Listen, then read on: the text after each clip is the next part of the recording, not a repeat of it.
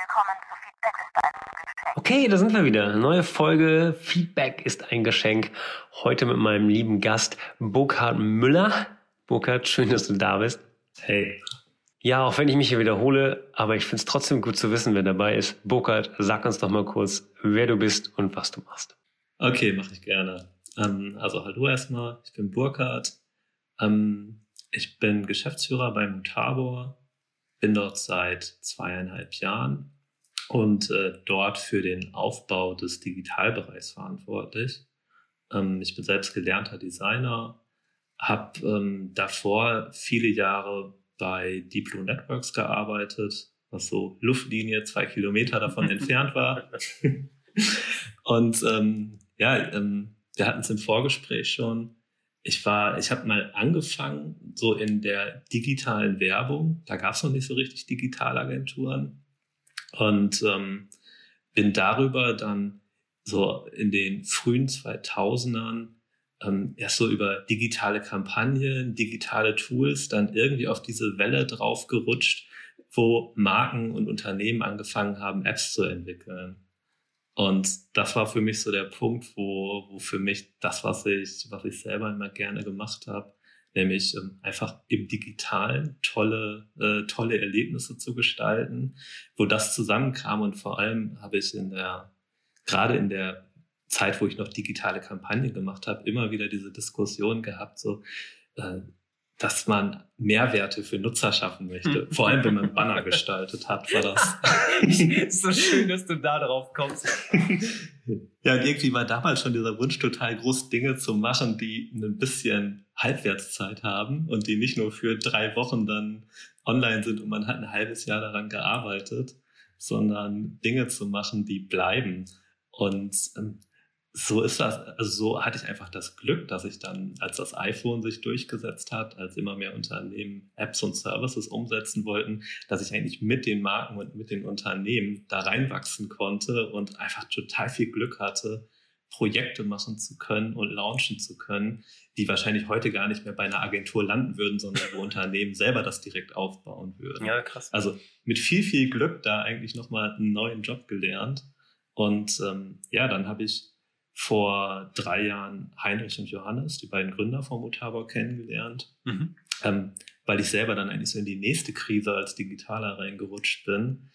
Ähm, nämlich ich habe gemerkt, ich bin eigentlich gelernter Designer, aber das äh, ganze Thema Design, gerade Visual Design, habe ich gemerkt, ist bei vielen digitalen Produkten eher sowas, was passiert und was so nebenbei entsteht. Also ich, ich hatte immer wieder die Situation, dass ähm, dass ich bei einem digitalen Produkt, wenn das eingebrieft wurde, dann habe ich den Style Guide dazu bekommen. Der war aber nur für Print gedacht und man durfte sich aber auch nur an den Sachen orientieren im schlimmsten Fall und man wurde als Designer auch gar nicht ähm, ernst genommen, dass man, dass man diesen Style Guide weiterentwickeln muss, damit er für ein digitales Produkt und am Ende auch für den Nutzer sinnvoll ist.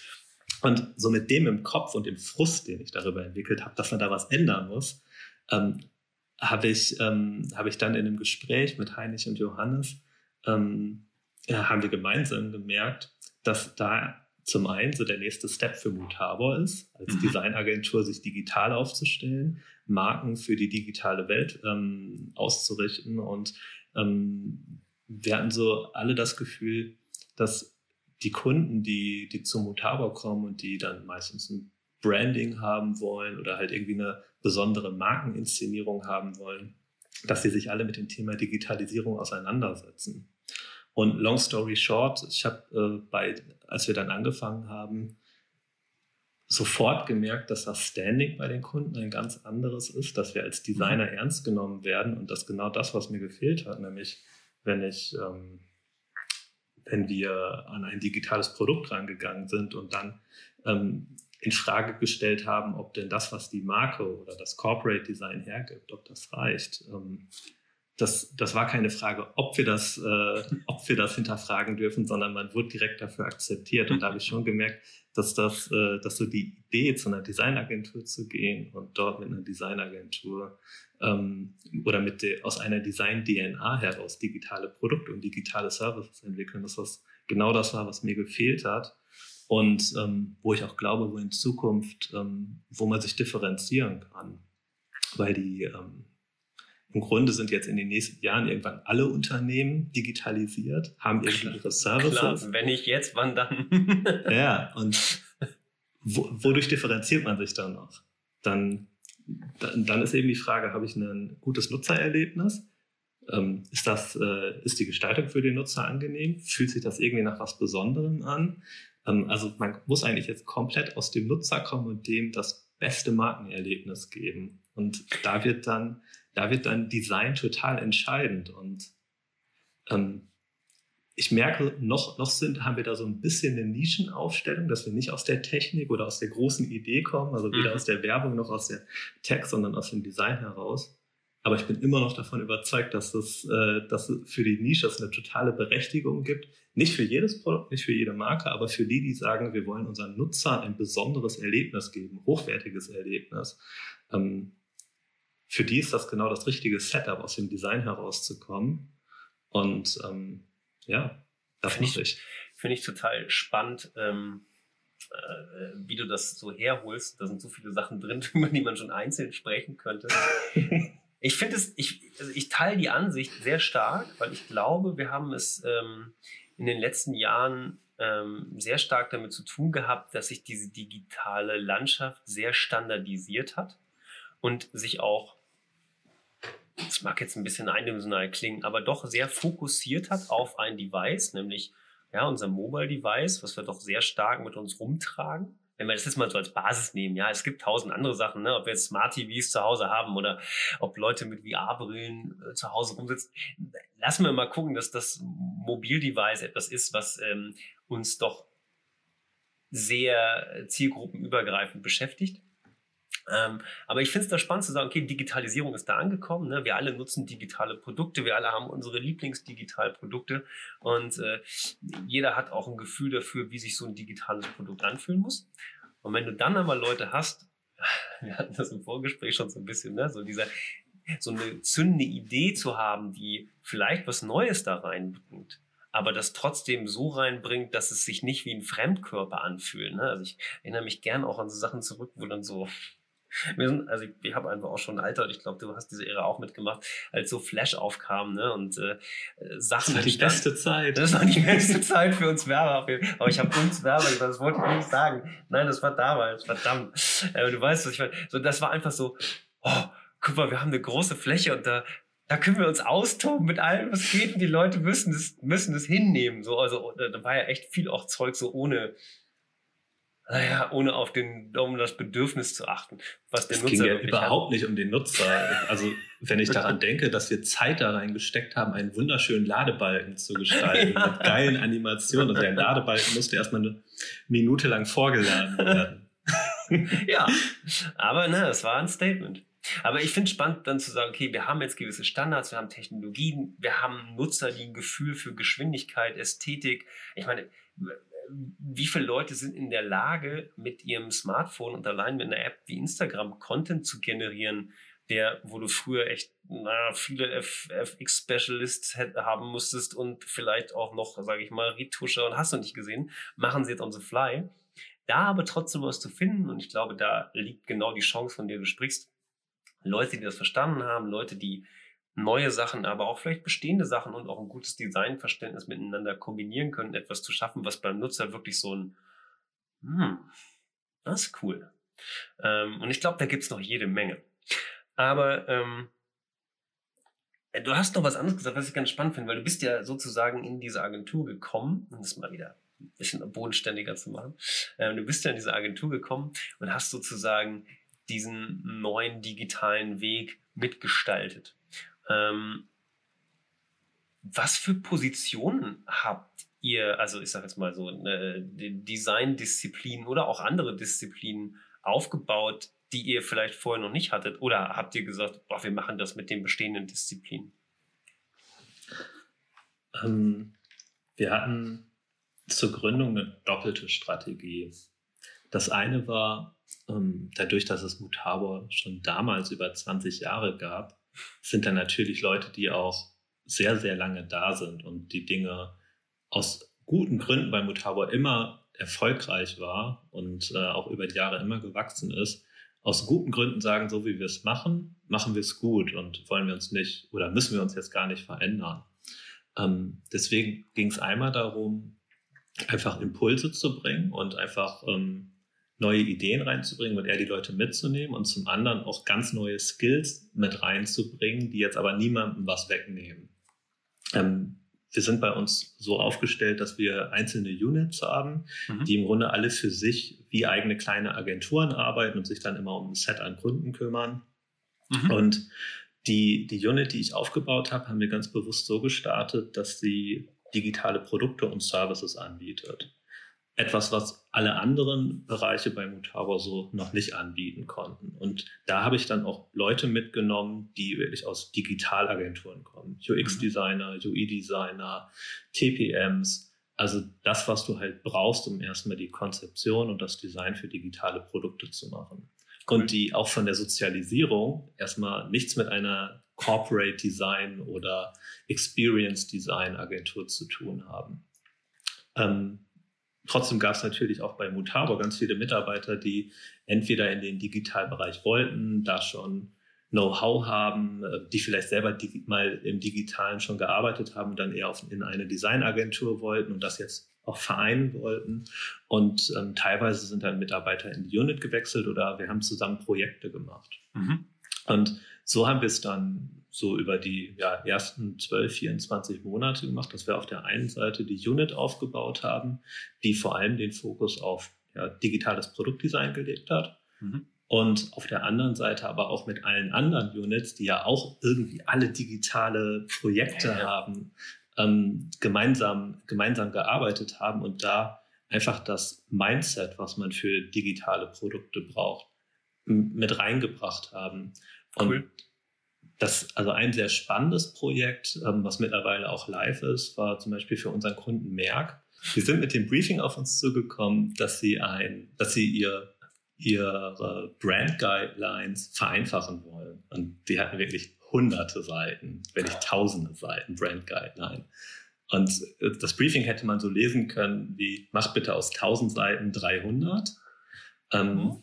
Aber wir haben dann drauf geguckt und gesagt, so, hm, das klingt total spannend, weil lass uns doch mal an dieses eigentlich klassische Designagentur-Thema so rangehen wie an ein digitales Produkt.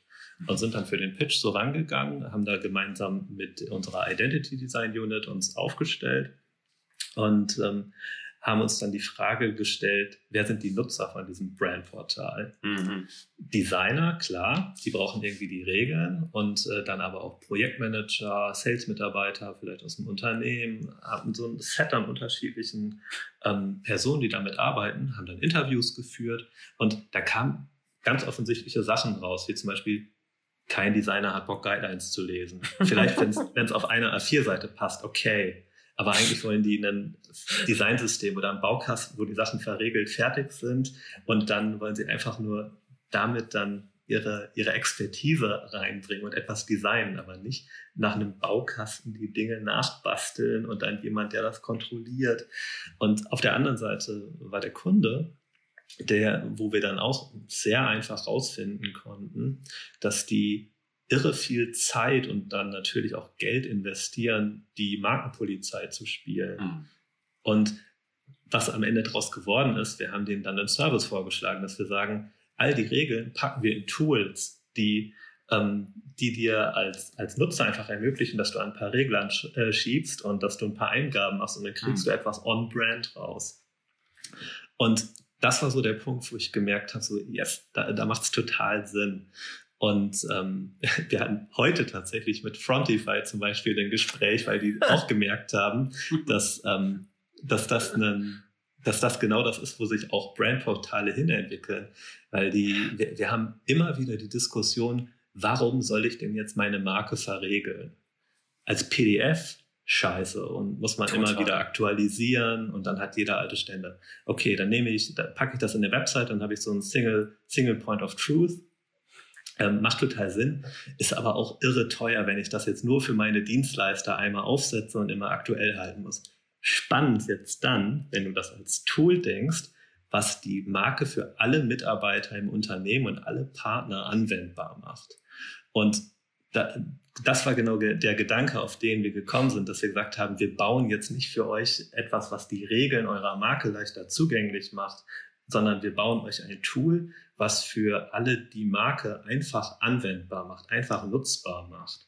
Und das ist für mich genau dieser Punkt, wo dann Designexpertise, also das, das war einfach so dieses, die Branche, in der wir uns da bewegt haben, einfach in der Designbranche und wir Super haben eine. Software gebaut. Total. Und das, das hat es auch für alle im Unternehmen verständlich gemacht, was eigentlich das Potenzial ist, weil wir so das, das ganz klassische Geschäft von einer Designagentur an einem Projekt gezeigt haben, was Digitalisierung eigentlich bringen kann. Ja, super. Über das Tool alleine könnte man sich schon den ganzen Abend unterhalten. Ich habe, äh, ich weiß nicht, hast du, mir, den Link dazu geschickt oder habe ich das im, bei LinkedIn gesehen? Weil ihr habt einen Case-Film dazu gemacht. Das ist echt ein mighty Tool, was da, also es produziert ja sogar richtige File-Formate, die rauskommen, die dann auch einsetzbar sind. So, also es ist nicht mal eben nur so, ich sag dir, wie du es anlegen sollst, sondern da kommt hinten wirklich das raus, was du dann auch nutzen kannst. Genau. Okay.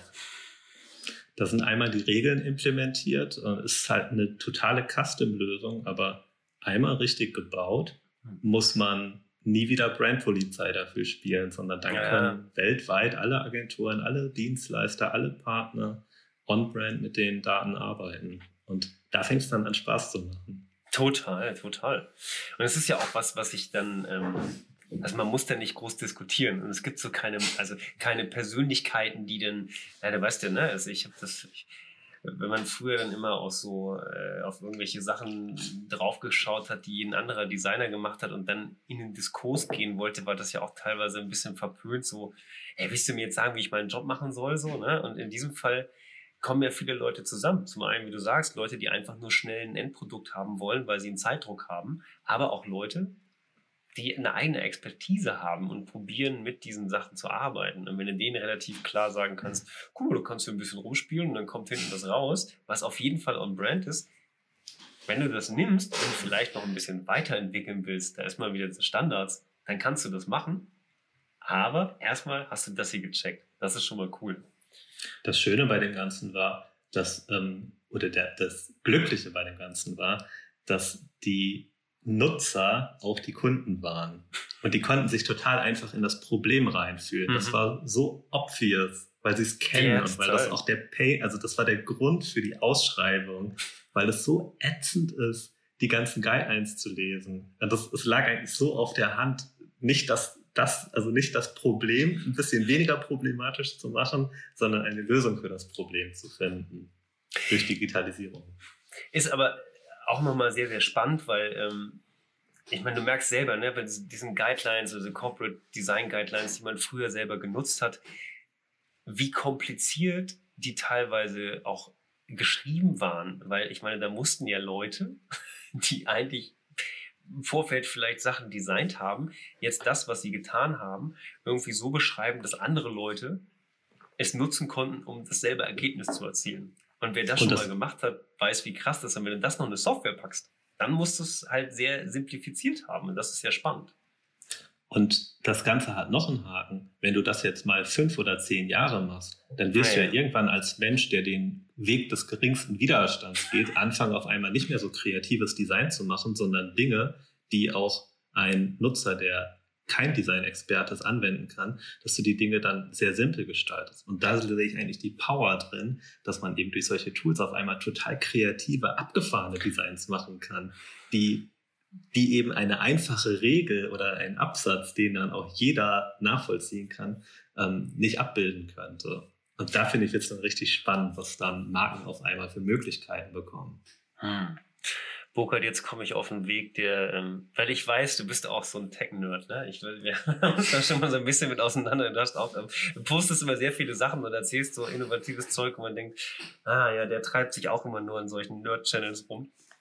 Ähm, warte mal kurz. Entschuldigung.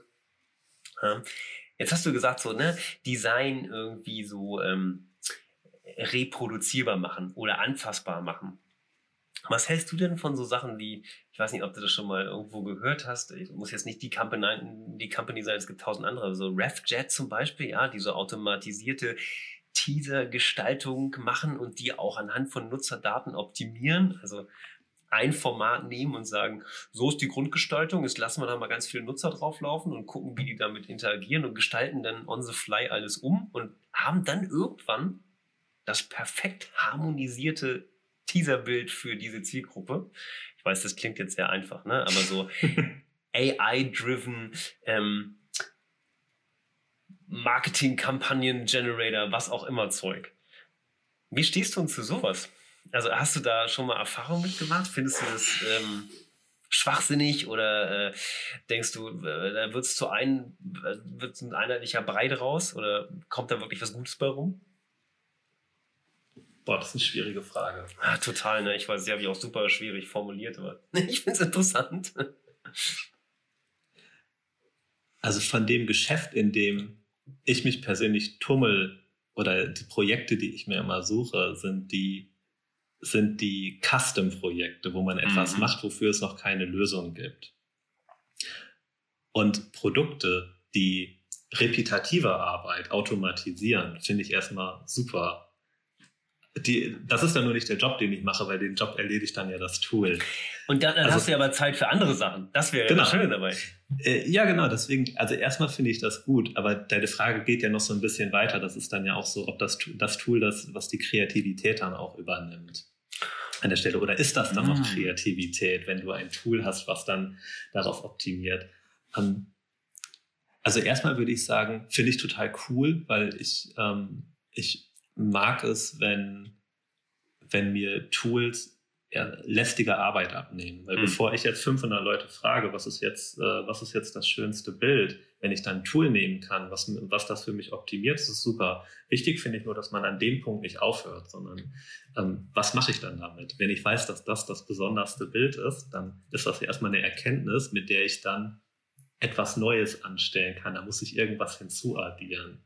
Und das finde ich ist immer das Spannende. Also äh, ob jetzt ein Tool, was für mich eine ganze Kampagne kreiert, wirklich die Antwort ist, boah, keine war, Ahnung.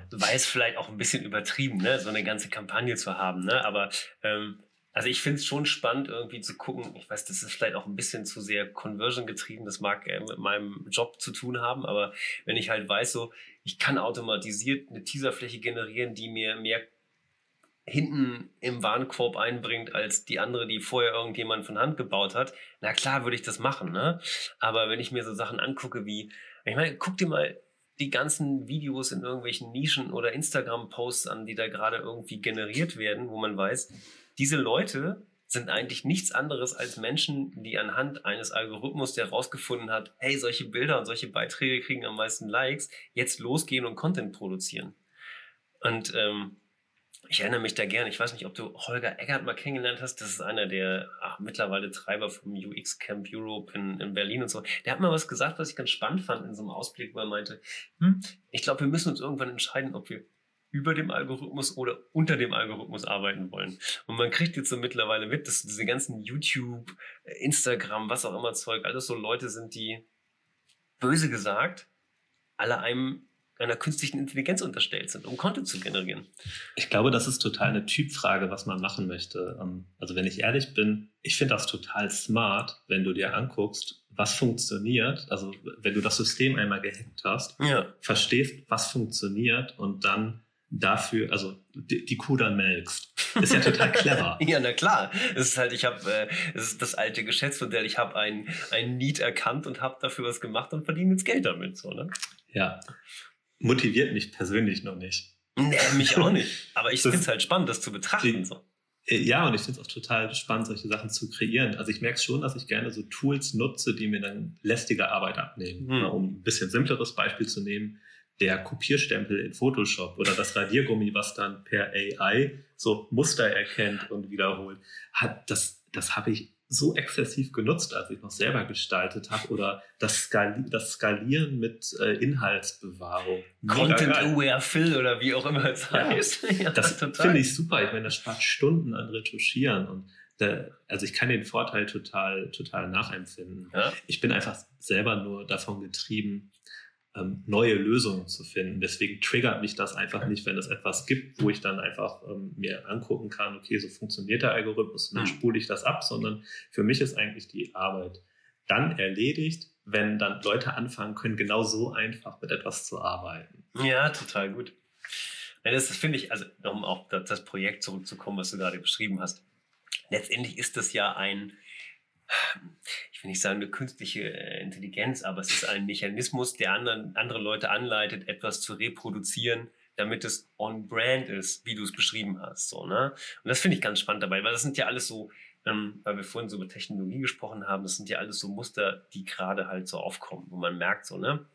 Leuten Guidance geben, Standards setzen, und damit die wissen so, okay, das fühlt sich so an, alles klar. Und dann aber zu gucken, und das ist, glaube ich, das, was, was du auch gerne machst, so ein Sahnehäubchen oben drauf zu setzen, was wir nicht erwartet hätten. Ah, cool. Oh, das ist ja auch ein Thema, über das man tausend Jahre reden könnte. Ähm, Ja, wir sind auch immer nicht bei dem eigentlichen Thema. Nee, genau. Da komme ich jetzt auch hin. Ähm, weil was ich super spannend fand, ich habe ähm, im März bei der Page einen Beitrag von dir gelesen. Und zwar hast du, äh, ich weiß nicht, ob du das so genannt hast oder ob die Page das so genannt hat, äh, das New Work Bootcamp mit Mutavo beschrieben hast. So war zumindest die Headline. Ähm, und da habt ihr so ein bisschen beschrieben, wie ihr von 0 auf 100 eigentlich ins Homeoffice gewechselt seid und gesagt habt, so, okay, shit, Corona, jetzt sieh zu, wie wir nach Hause gehen und gucken, wie wir uns da trotzdem austauschen können, zusammenarbeiten können, irgendwas aufbauen, was uns hilft, das Daily Business aufrechtzuerhalten. Ähm, und was ich da ganz spannend fand, ja, das können die Leute ja auch selber lesen, ähm, ihr habt relativ schnell euch für Tools entschieden, die, glaube ich, viele Leute äh, schon mal gehört haben, aber auch eher so am Rande genutzt haben und habt die sehr smart kombiniert. Ne? Ihr habt nämlich irgendwie gesagt, ich muss es auch nochmal selber zitieren, äh, weil ich äh, es klingt so logisch, aber die Reihenfolge finde ich eigentlich ganz gut. Ne? Ihr habt gesagt, okay, komm, so die, die Daily Kommunikation findet 100 pro über Teams oder Slack halt statt. Ähm, alles, was so Brainstorming angeht, machen wir bei Miro, ja, Whiteboard-mäßig, ist ja auch total gut. Hat man ja sonst auch, sage ich mal, äh, vielleicht im Büro noch per Hand gemacht. Dann natürlich so für die ganzen UX, UI-Designer äh, Figma und Sketch, Prototypings und Designs zu machen. Und dann die Dokumentation in Confluence und Projektplanung in Jira. Also so Teams und Slack kann ich nachvollziehen, Miro kann ich nachvollziehen, Figma und so, ja. Warum habt ihr euch für Confluence und Jira entschieden?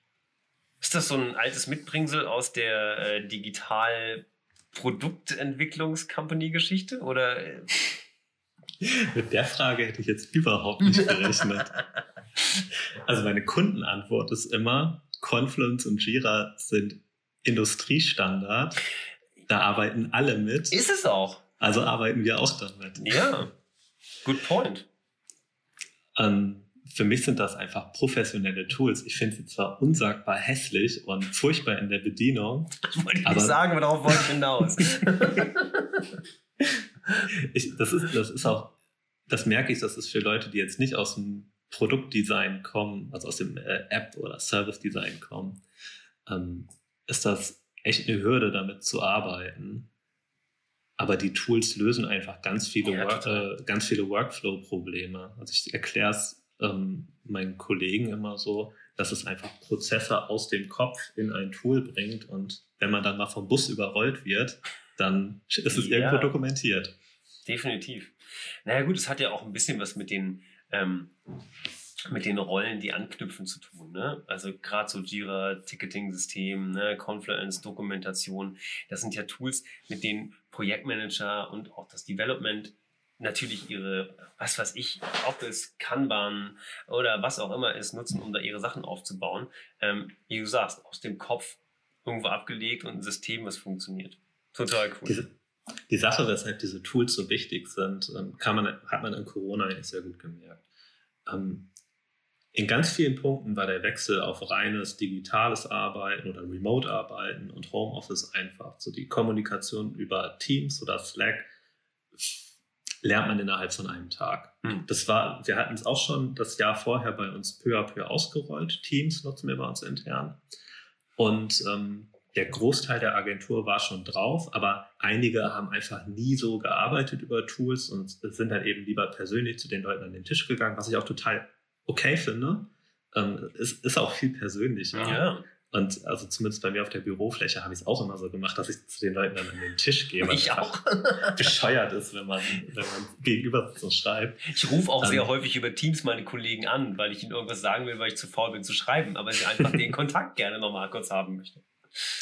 Das, was aber die größte Herausforderung war, ähm, Prozesse dann auf einmal digital abzubilden. Mhm. Weil du, du kannst dich über Teams zwar sehr einfach und sehr, also einfacher als per E-Mail unterhalten, aber dieses über den Tisch rufen oder so aus dem Augenwinkel sehen, was macht gerade die Person und so, Mhm. und mal eben sagen so, hey, denk da, da und da dran. Das geht halt nicht im Homeoffice und ähm, das löst auch nicht Teams.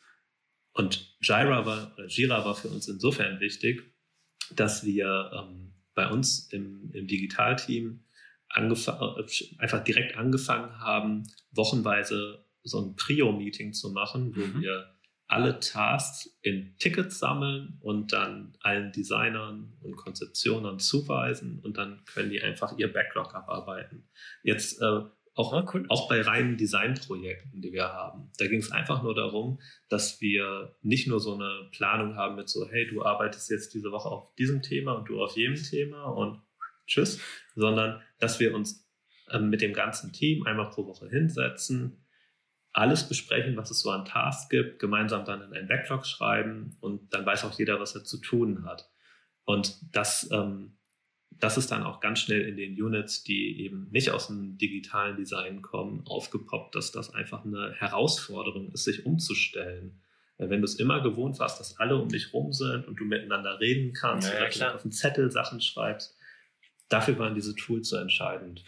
Und war das schwer für euch? Weil ich kann mir gut vorstellen, ich meine, ich habe ich hab Mutabo schon verehrt, als ich äh, noch selber Designstudent war. Und ich weiß, dass die einen sehr großen Anspruch an na, Design Spirit will ich es jetzt mal nennen haben. Ne? Also das, was bei Mutabo rauskam, hat man auch sehr genau erkannt, dass das Mutabo war. Weil sie natürlich damals schon Designer hatten, die, sage ich mal, dieses Mutabo-Designbild sehr geprägt haben. Und jetzt ne, wird es halt so defragmentiert, alle sind zu Hause. Hat das ein bisschen gebraucht, dass die Leute sich gefunden haben, um diesen Designanspruch, was der mehrere Teams hast du gesagt, ne? Wahrscheinlich haben die auch einen eigenen Designanspruch, jedes Team für sich oder je nachdem, wie sie gerade zusammengewürfelt werden. Aber hat das Problem gegeben, diesen Designstandard für sich oder diesen Spirit weiter aufrechtzuerhalten? Beziehst du das jetzt auf das Design von Jira und Confluence, das zu akzeptieren? oder? Nein, natürlich nicht, sondern wie die sich in den jeweiligen Projekten, sage ich mal, ihr Gefühl für das jeweilige Projekt äh, be- bewahrt haben, weil du sagst es ja selber, ne? wenn du halt drei, vier Leute irgendwie in einem Raum, in einem Büro an einem Projekt arbeiten lässt, dann entwickeln die sehr schnell eine gemeinschaftliche Design, äh, UI, UX-Sprache, die sie halt auch dann für dieses Projekt gerade beibehalten wollen. Und das kann sich ja schnell verlieren, indem du halt das nicht mehr hast. Das ist, das ist eine sehr gute Frage, weil das war, das war die, das andere schöne Erlebnis. Die, die Kollegen hatten ja auf einmal eben nicht den ganzen Noise um sich rum und die Qualität, die Designqualität ist gestiegen. Ach krass. Also die Ergebnisse sind wirklich also auf keinen Fall schlechter geworden. Ich würde sagen, sie sind deutlich besser geworden, weil du dir im Homeoffice viel einfacher deine, deine Deep Work Zeit nehmen kannst. Und es war natürlich eine Herausforderung, sich darum zu kümmern, so was muss ich als nächstes tun, Mhm. hat aber auch den Effekt, du musstest dich darum kümmern und einmal klären, was muss ich tun. Und Klar. dann hast du das gemacht und du hattest nicht den Effekt, dass die ganze Zeit jemand von links und rechts reinkommt und nochmal was nachbrieft, sondern du kannst sehr konzentriert arbeiten. Und das, also wir haben das jetzt nicht irgendwie gemessen. Ich habe da jetzt keine Daten Nein, zu. ach. Aber das, was, was an Output kam, war auf keinen Fall schlechter als das, was, was wir sonst erlebt haben. Ich würde sagen, dass es in vielen Fällen sehr viel besser war. Ah, cool. Und also ich frage nur rein interessenhalber, ne? weil ich meine, ihr habt jetzt äh, auch sehr stark äh, Figma in den Vordergrund gestellt, weil man da natürlich auch on the fly auch mit Kunden teilweise direkt am offenen Herzen operieren kann. ähm, und äh, was ich daran aber ganz spannend finde, es macht halt so dieses Design Pairing viel, viel besser. Also äh, Mhm. ist das was, was bei euch vorher schon da war, weil ich meine, muss man nicht immer online machen. Es gibt ja eh so generell eine zwei Designer, drei Designer, vier Designer setzen sich zusammen und entwickeln was. Ist das was bei euch oder ist das wirklich so, wie du gerade meinst? Das muss ich ja nicht ausschließen, ne? aber so eine Deep Work Phase sagt ja immer, ich alleine konzentriere mich jetzt erstmal auf eins, entwickle was und teile es dann wieder. Hat es das ein bisschen aufgebrochen oder hat sich da was übertragen? Corona hatte auf das gar nicht so den großen Effekt. Ähm, aber was Corona total beschleunigt hat, ist einfach die Akzeptanz von kollaborativen Tools, weil sich einfach alle jetzt mal damit auseinandergesetzt haben. Und wir hatten, ähm, wir haben tatsächlich schon ähm, zur Gründung, das war äh, Mitte 2018, haben wir schon angefangen, neben Sketch auch Figma zu testen. Da war das noch. Early das Adopter. Einfach nur, weil es web-based war und Ja. weil man einfach gleichzeitig arbeiten konnte, weil der, der Need war bei den Digitaldesignern total da. Und das ist super einfach zu erklären, warum. Wenn du jetzt nicht gerade Freelancer bist und immer für dich alleine arbeitest, sondern in einem Team arbeitest, dann ist es super pain, Sketch-Files immer zu synken. Auch wenn du sowas wie Abstract nutzt. Es ist, äh, du hast ständig irgendwelche Merge-Issues und es ist einfach nur ätzend. Das, das killt, also es kann ganze Tage versauen. Ich hatte so viele frustrierende Momente mit Mitarbeitern, die dann gesagt haben, so ja, jetzt muss ich erstmal wieder die Dateien zusammensammeln. Das Mhm. war, also dafür mussten einfach ganze Tage geblockt werden, um die Daten sauber zu halten. Mhm. Und das hat man bei Figma ab Tag 1 gemerkt, dass das kein Thema war, weil du einfach in, in der Cloud, also es gab einfach, oder es gibt keine Dateien, du arbeitest einfach auf einer Arbeitsoberfläche in, derselben Datei oder in, dem, in derselben Oberfläche. Und das ist ein so riesiger Unterschied als Team. Und da geht es jetzt gar nicht so darum, gleichzeitig an demselben Objekt zu arbeiten. Das ist eher, also das machen die Teams und die Designer so, wie sie wollen. Mhm. Ähm, es geht vielmehr darum, dass du diese, diesen ganzen Rattenschwanz an, Organ, an, an Aufräumen nicht hast. Und ich merke auch für mich selber, so in meiner Rolle, ich gestalte so gut wie nie. Aber ich gebe den Teams Feedback. gedacht? ja. Ich gebe den Teams Feedback. Und wenn, ähm, jetzt stell dir mal vor, die müssten jetzt, äh, dadurch, dass ich jetzt gerade in der Corona-Zeit auch sehr viel auf dem Tisch hatte, ähm, mussten, hätten die jetzt jeden Abend dann irgendwie die Sachen aufbereiten müssen, damit ich ihnen dann zum nächsten Morgen Feedback gebe. Ätzend. So, Ja, durch Figma war es dann so, oder ist es so, ich kann einfach in die De- Designdateien rein, ich kann dort meine Kommentare hinterlassen und am nächsten Tag sehen sie die Sachen einfach da drin. Und wenn ich will, kann ich auch zwischendurch reingucken. Ich sehe immer den Live-Stand. Ich muss nichts in, in Vision noch exportieren und dann wieder irgendwelche Click-Dummies reparieren. Das ist einfach alles in einem Tool.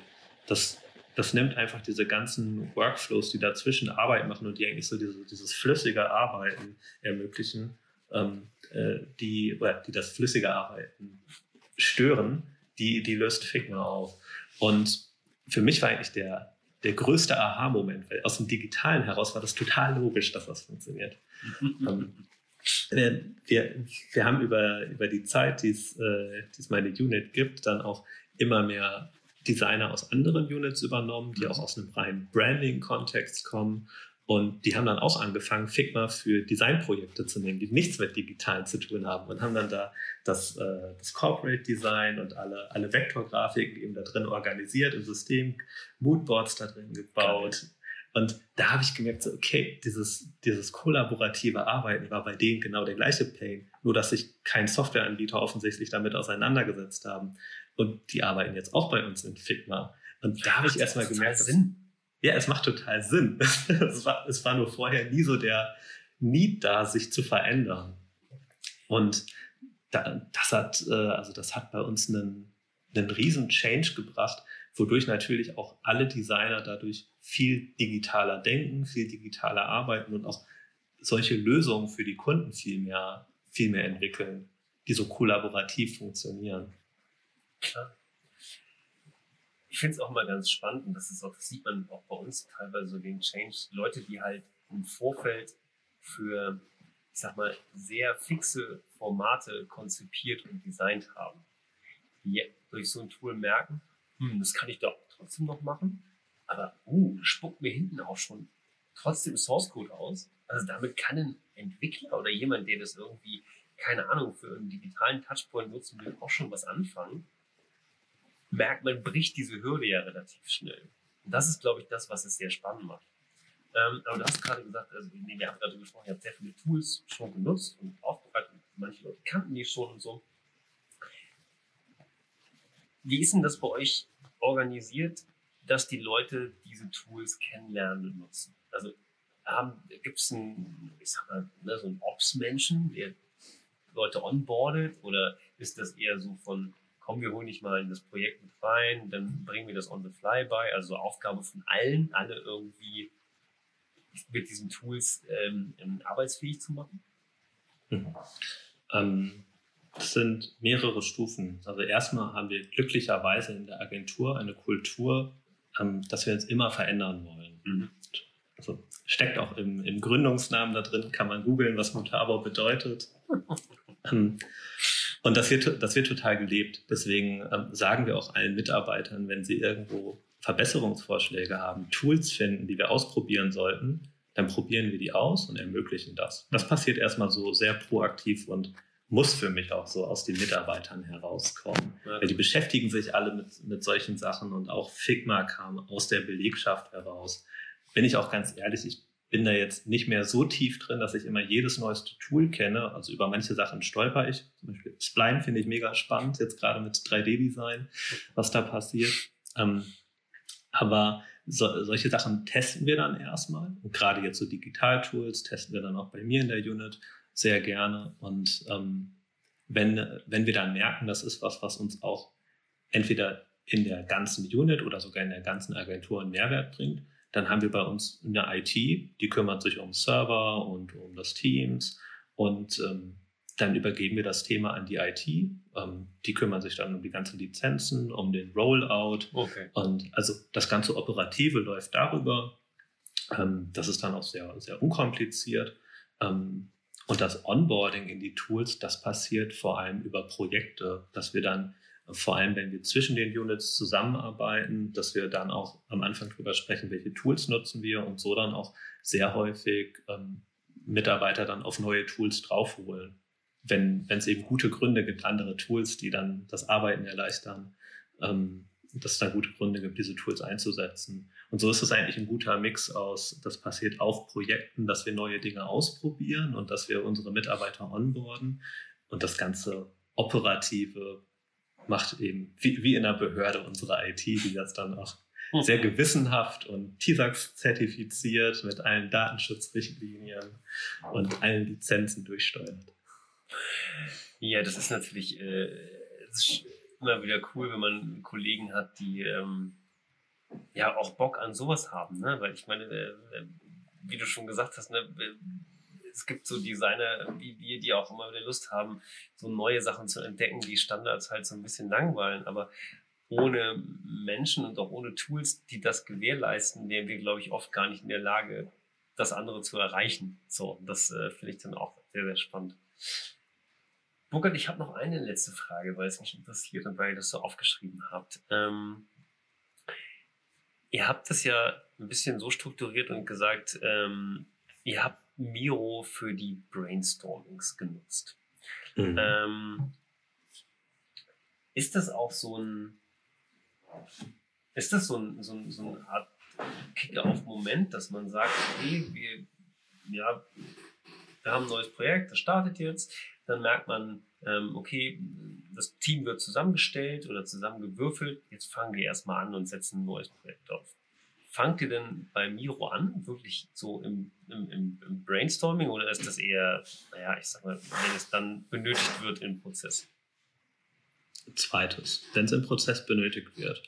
Also bei uns, ähm, also wenn du jetzt eine Projektplanung nimmst, die jetzt eher so bei einem Mix aus Projektleitung und Kreativdirektion erstmal stattfindet, ähm, dann passiert das in den allermeisten Fällen dadurch, dass wir eine Agentur sind, erstmal in Excel und PowerPoint, mhm. weil wir das erstmal ja, den Kunden präsentieren. Mhm.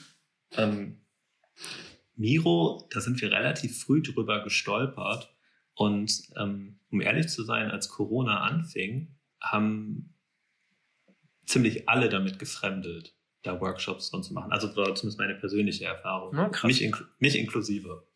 Ich fand das ganz komisch, da drin Post-its zu, zu kleben und darüber zu reden.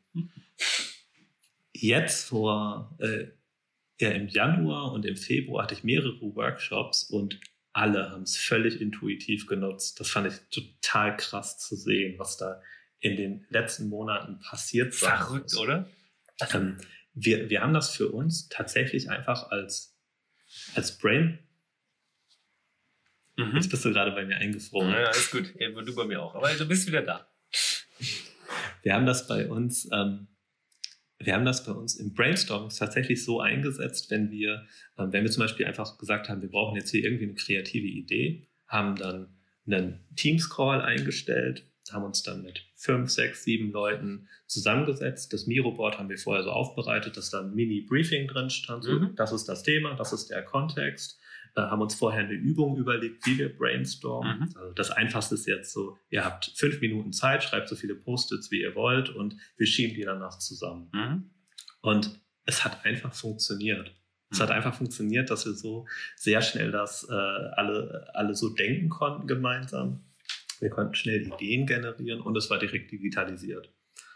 Also total viele Vorteile. Da fragt man sich, warum haben wir das nicht früher schon so? Also warum gab es das schon vorher? Ne? Ähm, bei mir ging es genauso wie dir. Dieses, ja, eigentlich ist das alles, was ich mir wünsche, was ich früher auch so auf Papier gemacht habe. Ja, weil ich meine, bei uns gibt es auch sehr viele, wir haben sehr viele Workshops gemacht, wo man, äh, keine Ahnung, ob das so Design-Studio-Workshops waren oder was auch immer, wo man große Pappen vorbereitet hat mit Post-its drauf und dann auch so Dot-Voting und so. Das ist ja alles so, dass, dass da alles drin ist. Und ich war auch unglaublich überrascht. Ich habe ein, zwei Kollegen, äh, ich habe schon gesagt, die sollten sich selbstständig mit äh, Miro-Workshops machen, weil sie so krasse Templates generieren und auch so super Workshops generieren können, dass man wirklich sich auf die Ideengenerierung oder auf die Problemfokussierung konzentrieren kann. Ähm, das finde ich, aber deswegen fand ich so spannend, dass ihr genau das ähm, in dieser Tooling-Landschaft auch beschrieben habt, weil ähm, es hilft einem wirklich, meiner Meinung nach, schnell die Idee zu finden und sich zu fokussieren. Und ähm, nimmt diesen, ich muss alles vorbereiten und irgendwas aufbauen, diese Arbeit erstmal ab. Ja, das, das ist für mich der größte Gewinn, weil ich, ich habe so eine Sauklaue und Pappen zu malen oder Folien zu malen für Workshops. Horror. Aber in Miro geht das super einfach, super schnell. Und ähm, dadurch, dass ich jetzt, dass man einfach merkt, dass äh, auch alle Kunden sich dran gewöhnt haben und da diese Berührungsängste einfach Mhm. weg sind, da drin zu arbeiten, ähm, finde ich super angenehm. das ist für euch ja auch echt nochmal eine ganz andere krasse Nummer. Ne? Ich meine, bei uns ist das so, wir können diese Kultur, wie wir arbeiten, ja eigengesteuert allen Mitarbeitern beibringen. Ja, und äh, sagen, okay, guck mal, das sind die Tools, so arbeiten wir, so discovern wir, so entwickeln wir. Ihr kommt ja immer mit neuen Menschen zusammen, die auch einen unterschiedlichen Stand von Digitalität, sage ich mal, haben. Das mag jetzt durch Corona vielleicht ein bisschen besser werden, ähm, aber ich kann mir schon gut vorstellen, dass ihr da oft äh, wahrscheinlich vor Herausforderungen steht, da auch erstmal Leute in solche Tooling-Landschaften einzuführen. Ähm, ja, also erstmal ist es ja so, dass du, ähm, also wir, wir wollen natürlich dafür sorgen, dass gerade wenn man noch so in einer ganz frühen Kundenbeziehung ist, dass sich auch alle wohlfühlen. Hm. Und niemand möchte irgendwie dumme Fragen stellen, alle wollen guten Input liefern können. Und da, da hat man früher ganz natürlich immer den Weg gewählt, dass man sich dann persönlich trifft und äh, eben schöne große Boards vorbereitet und mit Klebepunkten arbeitet. Halt es so convenient wie möglich zu Ja, machen. klar.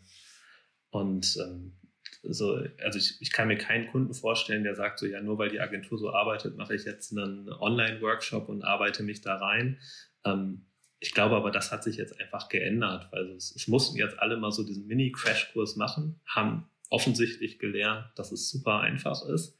Und ähm, das, das hat für uns, naja, also das hat jetzt kein Problem gelöst, aber es ist auf jeden Fall dadurch deutlich effizienter geworden, weil man für einen Workshop eben nicht mehr ähm, einen Tag Anreise, einen Tag Ja, Abreise, einen Halbtag Durchführung, das alles hat, sondern man bereitet den Termin eben vor, führt ihn durch, hat ihn dann direkt digitalisiert und kann dann in den Feierabend gehen. Ich habe auch das ein Gefühl. großer Gewinn. Ja, natürlich. Ich habe auch das Gefühl, dass, dass diese, ähm, diese digitalen Workshops, auch wenn ich es manchmal sehr, sehr anstrengend finde und mich auch freue, mal wieder Leute irgendwie in echt zu sehen, ich habe immer das Gefühl, die sind sehr, sehr fokussiert, weil die Leute Mhm. wirklich dann mit einem Ergebnis rauskommen wollen und auch in der Zeit, das habt ihr ja auch geschrieben in dem Beitrag, ne, zu sagen, okay, wir setzen uns ein festes Date, wir setzen uns, was rauskommen soll, einen Zeitplan und es ist agendamäßig gut vorbereitet go for it und dann aber auch fertig sein, wenn zu Ende ist. So. Das ist, glaube ich, was, ja, was ich sehr schätze. Burkhard, vielen, vielen Dank für die Insights, die du mir gegeben hast. Ähm, und das auch nochmal abzugleichen, weil ähm, es ist ja so ein bisschen, ne, ich habe ja diesen Podcast auch so, so Feedback ist ein Geschenk. Ne? Ich will natürlich immer irgendwie so ein bisschen äh, mit Leuten reden, die so vielleicht äh, schon Sachen ein bisschen weitergetrieben haben, als wir das vielleicht schon gemacht haben oder vielleicht auch vor denselben Challenges äh, stehen. Und äh, den Input, den du mir gegeben hast, ähm, ja, da ist viel bei, wo ich ja, für mich erstmal einen Haken dran machen kann, aber auch denke so, das ist ein gutes Gefühl, mit dem man jetzt weitermachen kann. Ähm, also erstmal vielen Dank dafür, dass du das mit mir geteilt hast. Das war ein sehr nettes Gespräch. Danke dir. Äh, War auch tatsächlich schön, jetzt die ganzen Sachen nochmal zu reflektieren. Das kann ich sehr gut. Jederzeit wieder. nee, das ist ja auch so, wenn man dann drüber redet. Also ich, ich hätte jetzt noch eine Stunde weiterreden können, aber ähm, ich glaube, man, man findet so viele, so viele Aufhänger in dieser Geschichte, in der wir uns gerade befinden. Aber ich finde dieses, so wie ihr es genannt habt, dieses New Work Bootcamp, ich glaube, das können viele Leute gerade nachvollziehen, dass sie ja doch ein bisschen erstmal am Anfang in so ein kaltes Wasser geworfen wurden und jetzt aber wo angekommen sind, wo man merkt, dass es Alltag ist. Und das fand ich so spannend an dem, dem Titel und so, wie ihr es aufbereitet habt. Ne? Erstmal durch das Bootcamp durch und jetzt aber doch irgendwie dieses New Normal, New Work-Konstrukt an, angekommen zu sein. Das ist ja schon spannend. Innerhalb eines Jahres sind alle irgendwie auf so einem Level. Wer hätte das gedacht? Jetzt stell dir mal vor, wir, wo wir in noch einem Jahr sind. Ja, die verdammt. Krise geht ja weiter. Ja, ich, ja, natürlich, aber ich hoffe nicht, dass es auch, auch äh, hoffen wir mal, dass der, die Corona-Geschichte äh, bald äh, sich verabschiedet, aber ähm, dass dieses, wie wir arbeiten und wie wir Sachen entwickeln, trotzdem stehen bleibt. Ich glaube, wir werden viel bewusster zusammenkommen und Ja, ja. Viel bewusster das Remote Work als eine Bereicherung jetzt auch annehmen. Zumindest für, für meine, für deine, also für unsere Branche. Total. Und ich glaube, das ist ein super, super Schlusswort, ähm, weil ich glaube, das haben viele Leute auch früher ähm, ein bisschen vernachlässigt. Ne? Dieses, wenn wir denn mal zusammenkommen, auch mit etwas nach Hause zu gehen, wo man merkt, da hat sich dieses, dass wir zusammengekommen sind, wirklich gelohnt. Und nicht dieses, ah, ist mal ein Workshop bei bla bla bla und ein bisschen Kekse und Kaffee und dann, ja, da wird schon irgendwas passieren. Ich überspitze das jetzt ein bisschen, ne? aber du weißt selber, wie oft man einfach Meetings für, das nehme ich jetzt mal so hin, da muss ich mal hin, das zu machen. Aber wie cool es ist, Leute zusammenzubringen, die wirklich was, naja, was bewegen wollen und was mitbringen wollen in so ein Meeting. Dass man das wieder zu schätzen weiß, ist, glaube ich, echt, äh, das würde mich sehr freuen, glaube ich. Und die andere Seite, dass wenn jemand Homeoffice macht, dass dieses, dieses Bild von äh, derjenige möchte eigentlich nur Freizeit machen, dass das, glaube ich, endgültig zerstört ist. Ja, totaler Bullshit. Ich glaube, äh, also wenn, wenn bei vielen Leuten, und ich glaube, das haben ja auch viele Leute gemacht, ne? Leute nehmen sich Homeoffice mal, um mal in Ruhe an etwas arbeiten zu können. Wie viele Leute haben wir, die wirklich Spezialisten sind und eigentlich tagsüber damit beschäftigt sind, naja, in irgendwelchen Austauschrunden zu sitzen und gar nicht das entfalten können, was sie haben. Wenn wir das hinkriegen, das auch noch ein bisschen mehr zu streamlinen, wow, was soll da alles rauskommen? Hatten die letzten zwölf Monate doch einiges Gutes. Total. Burkhard, vielen Dank. Schön, dass du da warst. Das hat mich sehr gefreut. Ähm, Hardy, vielen Dank dir. Danke für die Aufmerksamkeit.